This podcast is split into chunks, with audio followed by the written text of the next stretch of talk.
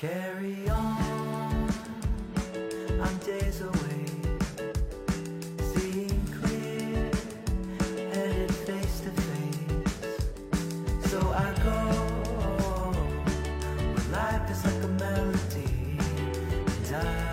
I carry it on somehow. 大家好，欢迎来到打个电话播客，我是小杨。我是马圈，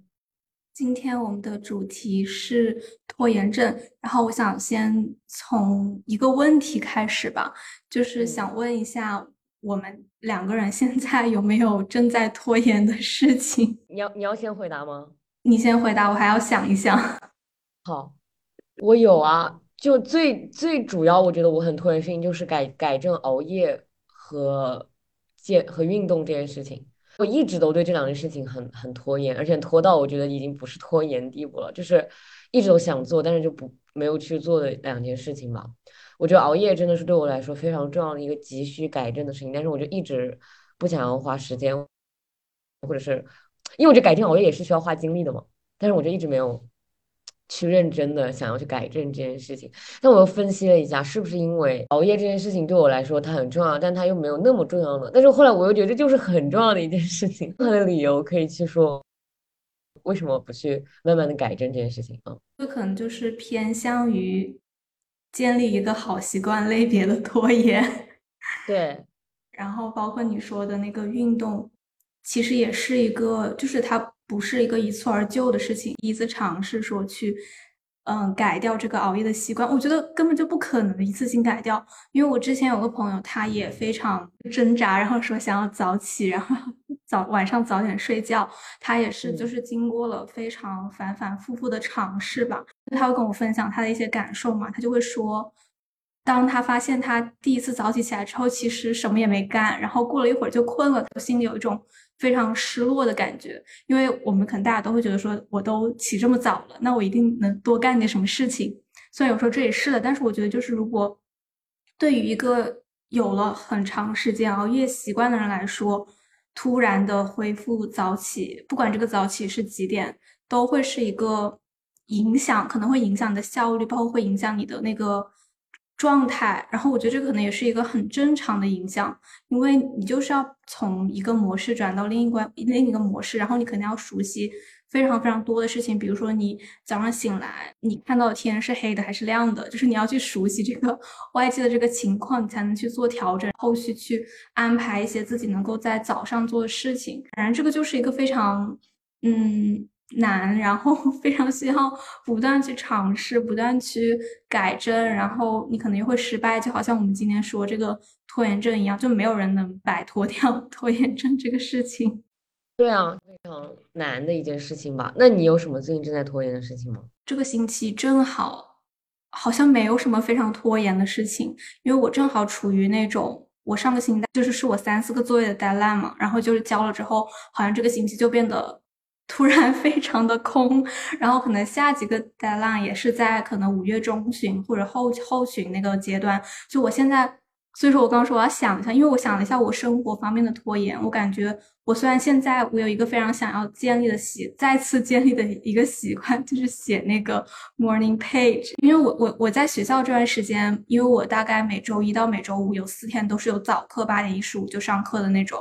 就其实是没有这个时间去留给我去写这个东西的，包括我在学校里面早睡，我觉得对我来说早睡可能就是九点半到十点半睡觉，按的睡觉时间的话就是九点半呃十点半到十一点半。我在寝室里，我我也需要去和室友就是协调，因为我发现我的室友们，他们基本上都不是会早睡的人，就是他们可能都会十二点一点才睡觉，然后我我是那个就每天都要去关灯的那个人，但是我可能也会考虑到说。不希望太过影响他们，可能也会适当的推后一点我的睡觉的时间，就肯定是和我一个人在家睡觉时间就会不一样。这个也会作用到我早上起床的时间。我早上起床可能就是也是七点半，包括我发现我在这边的话，我早上起床之后，我其实不能够马马上去拉开窗帘的，因为我的室友们还在睡觉，然后我会觉得这个状态。也不是太适合去写那个东西，然后我也没有这个心情去写这个东西，所以我发现我每每天早上都是比较匆忙的就过去了。这可以算是一个我我在拖延，但是好像这个拖延又没有那么的急迫，因为我知道可能因为一些条件的限制，我没有办法去做，但是可能也是希望之后慢慢去再次建立的一个习惯吧。但是我觉得你这个其实是有一点被现实因素影响了吧？就是我觉得这个拖延它有一个就是你完全没有这个就是自驱动力，就是你完全不想做这件事情，但你又必须要做，所以你就拖延。但我觉得还有一个就是你这种可能没有那么完美的条件让你去做这件事情，所以我觉得就是拖延可能也分这两个类型吧。就对于我来说，就是这种没有什么很多很好的条件，但我就经常会把这个事情怪罪于我没有很多很好的条件。对，不行说这件事情，我就会觉得说我是不是因为离健身房太远了，我现在这个地方太小了，什么什么的。其实我觉得也是的，因为我觉得，我觉得我就是那种。喜欢怪别人，不喜欢怪自己的人，我就老觉得说，那我就是会被这样，但我就觉得同时又觉得这样的话会一直给我自己找理由、找借口，我不去做这件事情。就我觉得我印象最深刻就是我关于作业的拖延，因为我发现我是那种。就是在 deadline 之前可以写完的人，所以我说这这样就导致我一直拖，一直拖。其实这样是很不好的，因为最后我就会很累很累，而且心理压力非常之大。而且我觉得最后质量可能就是可以蒙混过关，但肯定不不会达到我心里的高质量的那种。就我对这个作业的拖延，真的就是，我就经常把很多作业就是一直累积到最后三三天一起把它写掉，就这样效率确实会很高。因为我就三天之内必须要写完，但是我又觉得这样会导致我非常累。但我下一次又会觉得说，既然我上一次写完了，我这次是不是也可以拖一下？就是一个 非常恶性循环的东西吧。对，就是你说到这个作业，我就想起了我的 一位室友的事迹。就是我们有一个作业，大概就是两千字左右吧。我觉得对我来说，那是一个需要提前去准备。虽然我不能说我提前准备了很多，然后花了很多时间，我就一定能把这个事情做好，但是我会去提前准备。就是我绝对不是那种会提前三天去做这个，嗯，做这个量的这个作业的一个人。但是我发现我那个室友他就是前一天开始写，可能是那天晚上凌晨是那个 deadline，然后我那天晚上回到寝室的时候已经是大概九点多钟了。然后他就跟我说他在写这个东西，然后我说，哎，你还怎么还在写？然后他说我今天就才开始写。然后他说我之前的很多个作业都是这个样子写的。我当时就会觉得，首先我非常的惊讶，第二个我就是非常的佩服。但是你说到了这种，就是你不断的反馈到自己，说我其实是可以在一天之内，或者是你说三天之内把这个作业完成，你就会不断的又去重复这个轨迹。但是我我同时也是非常佩非常佩服这样人的，因为我觉得我自己没有办法做到这样的，我觉得我对自己没有这个信心去做完。我说不能做做非常非常好，但是我至少要把这个事情给做完，对吧？然后我最好是那种提前可能提前个三四天就把这个作业给交了的那种类型的人。但是我就会发现说，像我刚听你说的那种感觉，尤其是对于一种这个中长期需要你花中长期时间去做的一个。项目虽然我也看到很多很多人，就是像你说的那样，在短时间内效率很高的完成了一件事情。因为我我我之前还在豆瓣上看，就是我也没有加那个小组，但是我经常看到，就是什么叫 deadline 战神小组，他分享。自己在多少时间内完成了多少任务量的这样的一个事迹，然后同时分享一些经验，我也经常会去点进去看，我每次都会被他们的这个效率给惊呆。但是同时对我自己来说，我其实觉得做这个作业本身它是一个过程，它不应该是追求一个完成的东西，然后或者是不应该追求说你花最少时间把这个事情给做完了，你效率高，你就是。最厉害的这样的一个态度吧，包括我觉得就是一味的去追求高效，然后去追求这种东西是。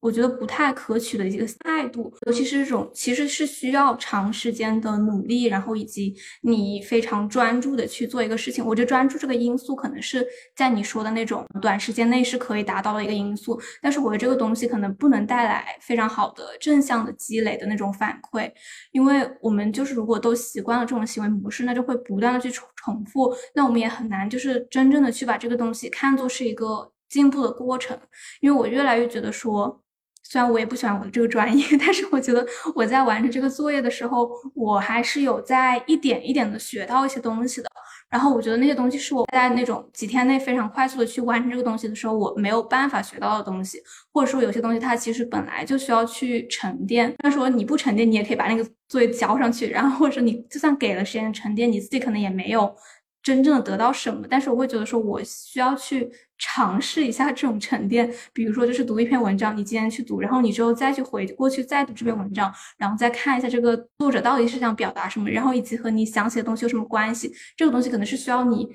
有一个时间间隔的，但是我觉得就是那种非常短平快的那种方式，就没有办法去获得这样的经验的积累吧。对我真的很赞同，就是可能我们平时说的高效，它是一种轻松状态下的高效，就是你自己确实想要把这件事情很快很好的做完，还是就是在这种高压的环境下，在这种就是相当于被逼的这种环境下做出来的东西，我觉得也不能叫高效，只能说是把他们都完成了吧。说的很对，就是我觉得我们不应该只追求就是作业把它做完，就其实我还挺喜欢我现在学的东西的。可能也会有一些困惑什么的，但是就是整整体来讲是我自己选的，我觉得还不错。所以我觉得其实有时候我是很享受上课啊什么的。但是呢，到了作业这个部分，我就老想着说我是不是可以做两天把它写完，然后我就没有去享受那个写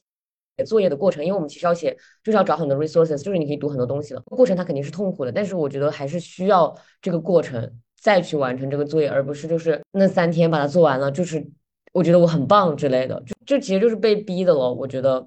完全不能算是一种高效的行为吧？对，然后你刚刚说的那个场景，就让我回想到我们以前做暑假作业的那种状态。我觉得那就是一个我们这种习惯或者这种心态的一个起始点吧。就是我们会把暑假作业或者是寒假作业推到最后几天来写，因为那个作业本身可能就是一个只需要你去把答案给抄上去，你就能够。把它完成，你上交给老师看就可以。它本身也许有很大的价值吧，就是如果你认真的去练习，可能有很大的价值。也许对某些人来说是一种浪费时间，他所以采用那种方式。我真的 有很多次，就是暑假作业，就是隔两最后两天，就是在那里疯狂的抄，疯狂的抄。然后我本身可能我自己对于这个学校的作业，我们就是从小学到初中、高中的很多作业，它。其实不是思辨性特别强的那种东西，或者是可以非常容易的蒙混过关的东西。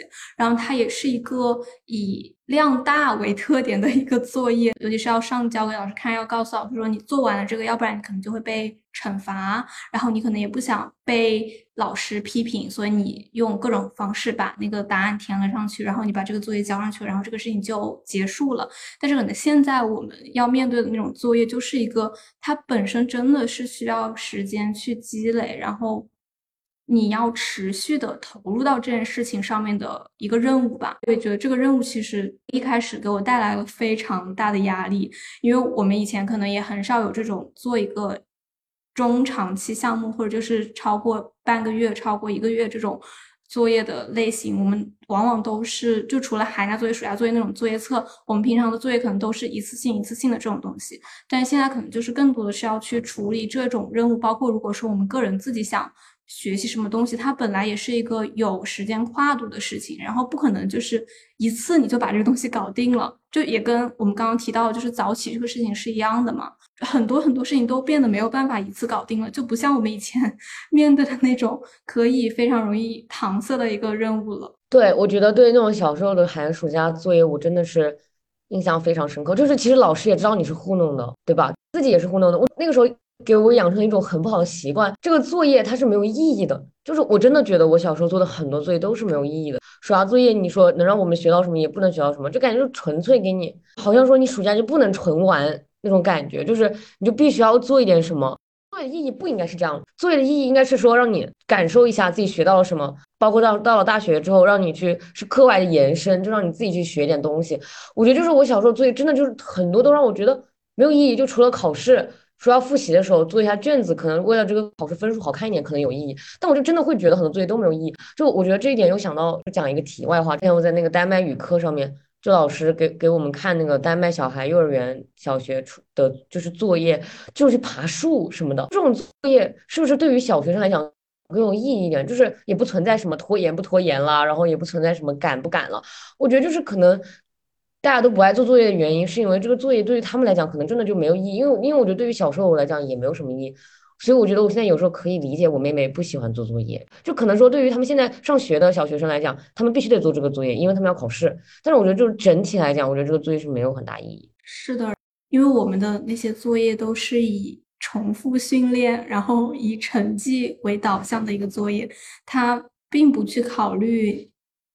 人是什么东西，人他到底会去爱一些什么事情，或者是他想去做什么事情，或者是你可以为这个人的成长提供一些什么东西。他那个作业仅仅就是说确认你学会了一些理论的知识，包括怎么算数，然后可能这个英语单词怎么拼。我觉得这些基础知识其实也，我觉得不是不重要，只是说作业它是一种非常重复的、无聊的、没有必要的反复去确认一些事情的。而且它有一个特点，就是它它是不针对个人的，它是每个班每个人作业可能都一样，但是我们每个人的学习能力可能都不一样，然后我们每个人的成绩情况其实也不一样。但是为什么就是我们都要做同样的作业呢？然后我也很怀疑说这个作业对我们成绩的提升到底。有什么正向作用呢？因为我之前就是在高中的时候，我到尤其是到了高三，我就会发现我给的作业，还有包括各种各样的考试，对我本身去复习这些知识内容是一种阻碍，然后它也占用了非常非常多的时间，然后我也觉得那是一个非常低效的一种方式。因为我觉得，如果你真的要去学好一些东西的话，你自己不断的你理解能力的提升，然后你自己不断的去挑选你。自己认为适合自己的材料去学习才是有效率的学习，然后不是那种重复的、没有因人而异的学习。就是我这段时间正在读一本书，嗯，陆小亚写的，你有听过他吗？就他之前因为《给妈妈当妈妈》这本书，他其实也上了很多播客吧。我读的那本书是他写的，就是他在北师大开了一门课叫做生死课，然后那本书它是叫。影像中的生死课，然后它是以电影为这个媒介，然后去和学生去探讨这个生死的话题嘛。里面也会涉及到一些作业的部分，然后包括他会把学生在每节课之呃上完课之后自发写的一些东西集合到那本书当中去，就是作为每一章的附录的部分。然后我就会看到，就是一个正常的，然后一个有意义的作业应该是什么样子的。因为我觉得他的作业就是更多的是激发学生去思考。而不是说告诉学生这个东西是什么，就不是告诉他们这些基本的，而是去激发学生自己对这个事物的看法和观点的那样的一个作业。然后是一个允许学生去自由的去抒发自己的想法，然后也是允许不同观点存在，然后允许挑战老师权威的这样的一个东西。但是我们这这个就跟我们之前所认识的作业就是非常不一样的。但是我觉得就是它是一个非常好的、非常好的例子。是的。就是到国外来上学之后，我真的做了很多我觉得非常非常有意思的作业，而且我也发现，就是我当我做有意思的作业的时候，其实我是不会拖延。在我做我真正感兴趣的作业的时候，我真的是会想要认真去把它做完的。我之前有一个印象很深刻的就是我做了一个 presentation，就是关于呃中国汉字里面的。就是女字旁的贬义词，然后我就真的很用心、很用心的做了那个 PPT，就是我真的花了很多时间做 research 什么的。我印象还很深刻的作业，就还有就是说去做一档播客，去嗯采访别人，关于一些女性现在的处境什么的。就是我觉得这些作业我都会觉得很有意思啊，而且我觉得作为老师，他们也应该去探索更多种类的作业，而不仅仅就是写。就是我觉得作为一个教师来讲，他应该。就是让学生们最重要的是，特别是我觉得这种小学阶段，真的是培养学习的兴趣，而不是让他们在小学就觉得写作业就是学习所有的意义。你应该去搞一些那种很创新的作业。就是说，当然我知道，就是我们现在肯定是有限制，就是你你要听你的什么教导主任的话，然后作为老师来讲，你肯定不是说你有那么多的自主选择权，这个我也可以理解。但是有能力的话，就是尽可能的做一些稍微创新一点的作业，就包括小时候我我记得好像做过那种什么。剪贴画还是什么的，就类似于这种，我觉得就是也比就是写卷子稍微有意思一点吧。就是你可以边写卷子的同时，边做一些这种稍微让学生觉得有意思的作业，我觉得这是很重要的。嗯，我觉得你刚刚有提到一个很重要的点，就是如何克服拖延症，就是找到自己的一些兴趣点，或者你尽可能的让自己对这个事情好奇。因为我觉得，虽然说我们现在不能改变我们。拿到的是什么样的作业，对吧？但是我们可以尽可能去拓宽自己对这个话题本身的一些了解，因为话题它本身是一个很大的东西。然后你，我觉得是可以去在里面找到一些你自己感兴趣的部分，然后就是借由这个部分带着你去完成这个作业，而不是说。呃，你一开始就判定说我对这个东西不感兴趣，然后那我就把它先放在这里吧。但是我觉得就是可以去自己找到你的兴趣点，就是可能在有限的范围内找到自己的兴趣点，而不是用这个作为一个非常大的借口去，就是不去做一件这样重要的事情。因为我觉得作业本身，它在我们这个考核的这个部分里面，其实还是很重要的吧。如果你更认真的对待，其实我觉得不管你收获到东西，就是不一定不一定你就能拿到好成绩，但是我觉得你自己在这个过程当中收获到一些东西，你自己。新增的一些认识都是你的一些收获吧。对，是的，是的。然后我还想到一个这个关于拖延的事情，就是我发现，就是我之所以拖延，是因为我老是想要把一件事情做得很好，或者是想要就是把它做把它搞成一个很大的事情去做。但是我发现我之前成功克服拖延的几个小事情，就是我把它分散成了每天做的事情。就是我觉得今天做一点点。我就已经成功了，就是我不会把它当成一个非常大的事情。就是我之前其实有一段时间就是坚持了运动大概一两个月，这对于我来说已经很很厉害了，就是那时候里每天都运动了，除了除了月经的时候，可能把它分散成每一天。比如说，我觉得我今天运动十分钟，我就已经很不错了。就我觉得我现在就老是觉得我自己要健身房，然后要运动三十分钟，我就觉得就是这件事情本身就让我觉得我我很难去做到。但我之前在家的时候，我就觉得说今天动了。十分钟也行，十五分钟也行。那我今天就算运动了，所以我觉得这个这个思路就是可以用来解决一些拖延症的办法，就是不要觉得自己要做的很完美。我觉得做到比完美更重要吧，就是开始做比做的完美更重要一点。是的，我觉得由此我想到，我有时候会遇到了一个问题。就是我可能是那种一开始就会写计划的那种人，然后就比如说第一天先开始做一点这个，然后第二天再开始做一点这个，然后第三天再做一点这个，虽然都是和这个东西有关的，但是我会发现我有时候在。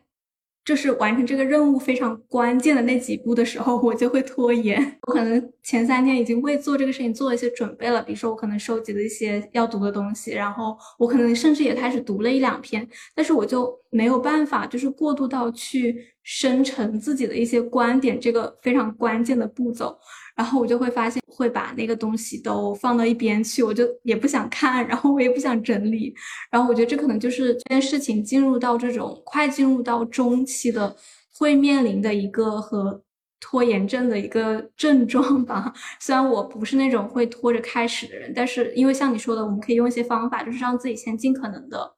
嗯，先做一些和这个事情有关的事情，或者是每天做一点点这样的事情。但是我会发现，我会遇到的问题就是，我做一段时间之后，我就会在某些关键的地方卡壳，然后这个时候我可能就会转头去做一件非常就跟这个不一样的事情。然后我我想到一个，我之前在豆瓣上我看到非常有意思的一个建议，当有一个。Deadline 在眼前的时候，他就会非常愿意去做另外一件事情，然后他就利用这个，他就利用这个心态去，比如说他可能有一个呃论文要交，然后他可能会在这个论文的前十天，就是虽然他会有这种心理的压力，但是他会不想去做这个事情，于是他就会做一些那种和论文无关，但其实也是他自己非常感兴趣的一些学习的内容，比如说有一个论文要交，但是他就可以就选择这个时候去学英语，然后他这个时候学英语就会学得非常的起劲，然后虽然。说这个论文本身它没有一个，嗯，在那个阶段还没有一个实际的推进，但是他可能利用这种压力去推动自己在另外一件任务上面取得了一定的成就，因为有可能学英语这个事情本身是一些人的一个拖延的事情，但是他就利用一个另外的事情的拖延去完成，就是更好的在另另外一个领域取得进步。我觉得这个这个方法还是挺妙的。对啊，好神奇啊！感觉学到嘞，拓宽的思路哎，不用改变自我，而是适应自我，是吗？但是我又会觉得，我拖延的时候只想玩啊，有 deadline 在眼前，我会更加开心的玩，然后逃避这件事情。有时候觉得我现在还有一个问题，就是我真的很有有很多想做的事情，但是呢，我同时又不愿意舍弃任何玩的机会，然后睡觉的机会，就是干嘛的机会。我觉得这也是一个不能算拖延症吧，就是。我觉得时间真的太少了，有时候我不知道怎么样能够把我的时间变得更加的多，很很大的一个困扰就是目前，但是我觉得这是所有人的困扰吧，想做的事情和自己的行动力，然后以及这个时间的分配不匹配的问题。对我这个的话，可能就是没有什么直接的解决办法，只能去调整自己的心态。可以推荐你一本书，我觉得很很符合你刚刚说的那种心态。中文名是叫四千周，应该就直接译过来的。英文名是叫 Four Thousand Weeks，好，我觉得你可以去找一下英文版去读，就是他有写到，其实我已经不太记得了，我可能已经读了大概有半年多，但是我记得当时读的一个感受就是，他好像在不断的抚平我对时间很少这件事情的焦虑，然后他可能教会了我说，其实我应该珍惜我现在拥有的时间，我应该去享受现在的这一刻，而不是去。试图把更多更多的事项或者是活动塞到我未来的这个日程表里面，因为这个满足感，我觉得其实有一点像，就是对金钱的那种渴望，然后和满足，就是你到底在一个什么样的。水平，你是才会对自己感到满意，才会对自己的生活感到满意，才会去非常平和的去接受你现在有的东西和你可能会失去的一些东西。就是那本书，就是让我觉得，虽然说人生非常非常的短，但是，嗯，我们我们不需要去，就是我们不需要去活出一个什么样的精彩的人生，就是我们现在的人生就是。一个非常非常好，非常非常，我们已经拥有了很多事情的一个状态，很多物品的一个状态，就是我们不需要再去索求更多、更多、更多、更多的东西。然后我又想起了我之前读的一篇，应该是小文章吧。然后它其实探讨的也是一个问题，就是两个东西的平平衡，一个就是 enough，就是我已经足够好了，然后另外一个就是我要实现一个。我要变成一个更好的自己，然后我还要去完成更多的事情，这样的一个心态，两个东西就是真的就是需要去花时间平衡。比如说，如果你是一个特别自满的人的话，你其实就会缺少这样的一个进步的契机。然后那种你觉得自己不太够，它虽然是一种隐形的压力，包括你知道自己的时间可能并不多，因为人都是要死的，就是会有这样的一个。急迫感，在你做些事情的时候感受到，这个东西其实可以是一种催化剂，去帮助你去实现很多了不起的事情。但是如果这个因素就是你因素过多的话，它就会变成一个反向去压榨和剥削你自己的一个工具。就是一个讲到说你是怎么去看待自己的价值的这样的一个一篇小短文。我觉得有时候就是我们太想要过一个很精彩。很充实、很特别的人生，但其实当下其实是最重要，因为就是你当下是永远不会再来的，但是明天是会来的，所以我会觉得说，有时候可能我们太在乎一些，因为你看我们都会做计划，对吧？就是就那种明天的计划、后天的计划，但今天就是很重要的一天，就是我觉得有时候我就会觉得说，我是不是还有什么事情没有做？然后我是不是还要做很多很多事情？但我觉得我能把当下事情做好已经很了不起了，就是我觉得我们真的对这种就是。过一个很普通的人生这件事情，会有一种恐惧感，会觉得说自己是不是应该做一些很厉害的事情啊，什么什么的。我同时又觉得说，我对我现在生活很满意，但同时我又觉得说，我觉得我可以过得更，就是过上更开心，然后做了更多有价值的事情的人生。我觉得这样就是我现在有有的一个这种矛盾，就是我现在如果安于现状的话，我也会过得很开心，但同时我又会希望我自己做更多 那个事情，但但是那样那样的心态又会让我就是没有那么珍惜此时此刻吧。是的，因为就是刚刚那篇我提到那个小文章，到时候我可以找出来写到那个 show notes 里面。他的写的一个契机就是他去审视做那个 time blocking，就是在日历上做那种 blocking 这样的一个事情，就是他对这个行为有一个反思，就是他写到说他自己可能就再也不会去做这样的事情了。但是其实我会觉得，就是那个还是一个对我来说非常重要的工具吧。然后我觉得可能对他来说，因为他就是一个。自由创作者，他不需要去遵循一些别的日程安排，他可能就是有很多自由支配时间，他可以想什么时候写就什么时候写。但是他就是提到说，他之前就是会使用那种 calendar blocking 的方法去安排自己的写作时间，但是他有一次就突然发现说，他再也不想用这种方法去，嗯，规范自己的一些东西了，因为就是当我们去回看我们的这个日历的时候，我们只会看到那件事情本身，就是我们看不到。可能在他他写的例子就是他看不到，在他上午这个时间段写作和下午这个时间段写作这个中间的间隔，他和他女儿玩的有多么开心，这个事情是不能通过那个日历本身体现的，反而那个东西可能变成了一个非常条条框框束缚住他的一个东西，所以他也会去，就是他从这个小小的这个。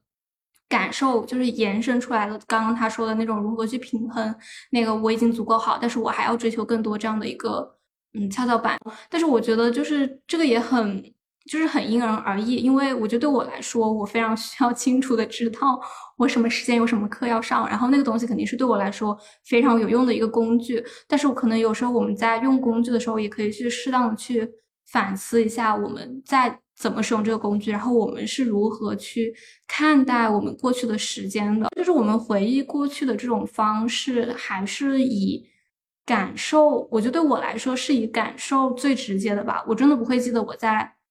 哪一天的几点到几点干了什么事情，就是我不会记得这么清楚的细节。虽然有有这样的记录，可能会让我对自己的过去有一个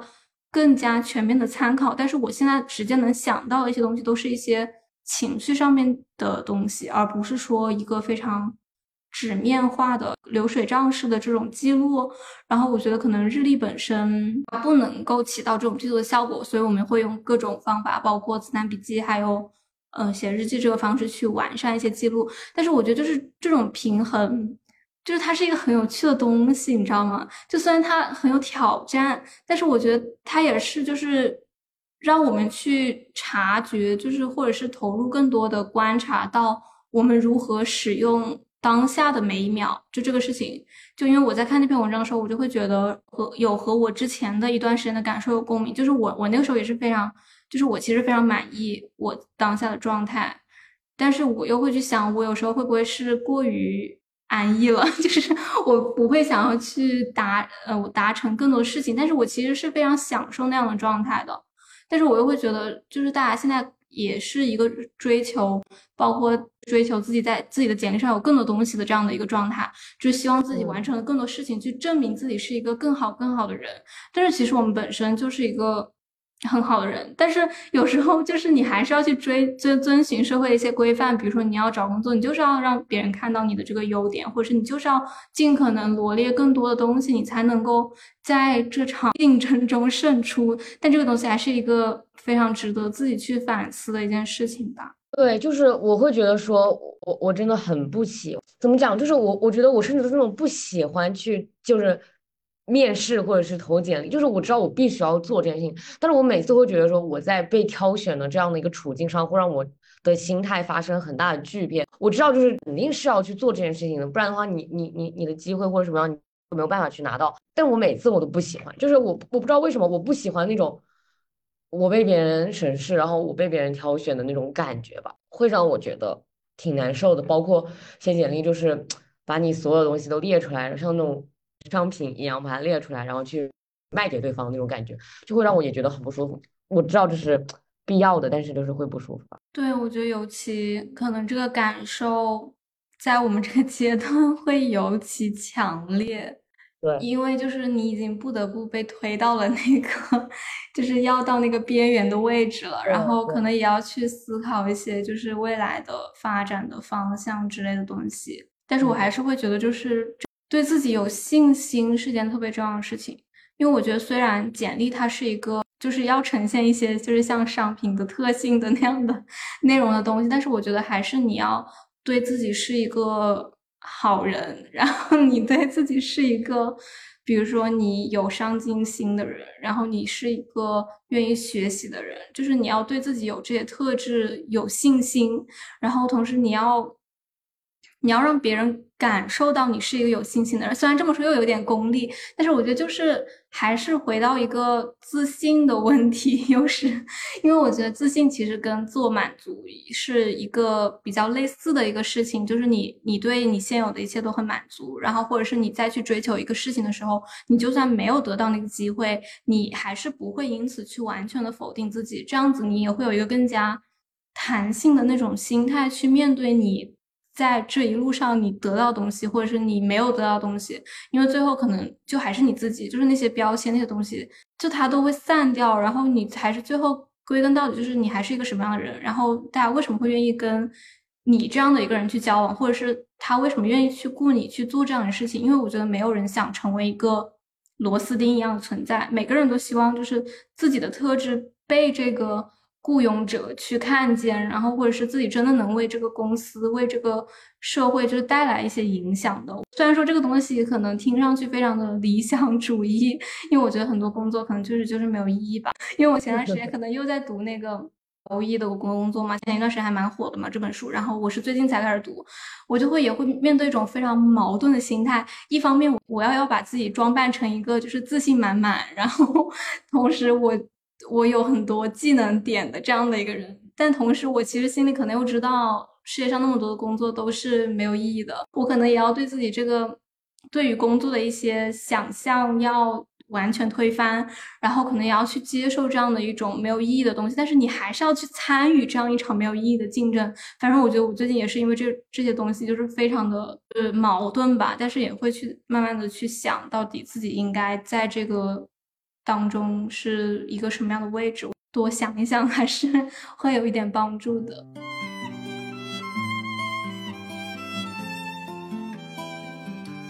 那我们今天就录到这里。感谢大家收听四月底录的，然后因为我们是拖延症，那我们就看一下我们 几号发出来。就希望我们都能够，也不能说摆脱拖延症吧，我觉得就跟他好好的相处，接受他像月经一样，就是。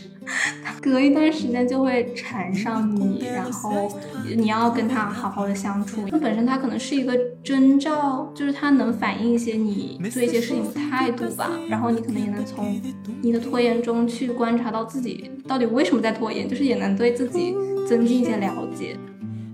那我们就到这里谢谢大家收听我们下期再见。下期再见。Fall